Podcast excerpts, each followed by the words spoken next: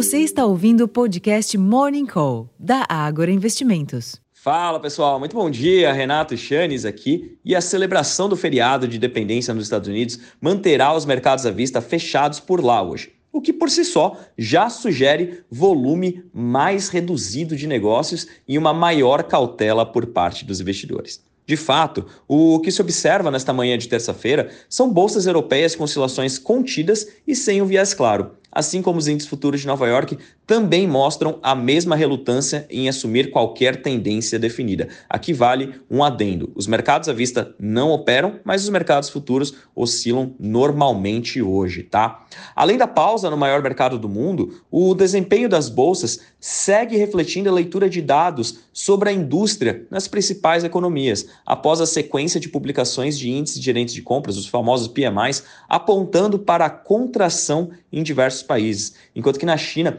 uma decisão de governo de restringir a exportação de metais usados na produção de semicondutores aumenta ainda mais a rivalidade tecnológica com os Estados Unidos.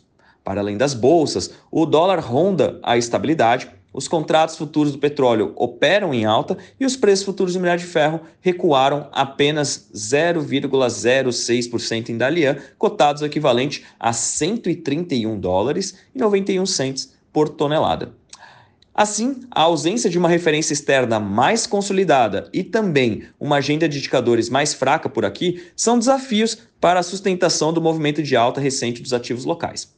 Entre os eventos, os investidores devem monitorar a sabatina dos indicados à diretoria do Banco Central, principalmente o Gabriel Galípolo, e as discussões dos governadores do Sudeste e do Sul com parlamentares sobre a reforma tributária.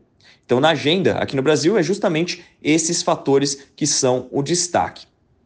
Entre os indicadores, a produção industrial referente a maio será divulgado logo cedo, às 9 horas da manhã, sendo esperada uma expansão de 0,1% em maio, após queda de 0,6% em abril e avanço de 1,2% ante maio de 2022, após queda interanual de 2,7% em abril. Na Europa, o primeiro-ministro britânico testemunha na Câmara dos Comuns às 10 horas da manhã e o dirigente do Banco Central Europeu e também presidente do Banco Central alemão, o Joachim Nagel, participa de evento a uma hora da tarde. Na China, à noite, saem dados do índice gerente de compras, o PMI composto e de serviços, isso às 10 horas e 45 minutos. Então, o impacto nos mercados ocidentais será somente amanhã. Portanto, um dia de liquidez enxugada, literalmente, deve fazer com que a volatilidade possa ser um pouquinho maior. Então, prudência nas negociações de curto prazo hoje servem para todos nós. Eu vou ficando por aqui, desejando a todos uma excelente sessão e até a próxima, pessoal. Tchau, tchau.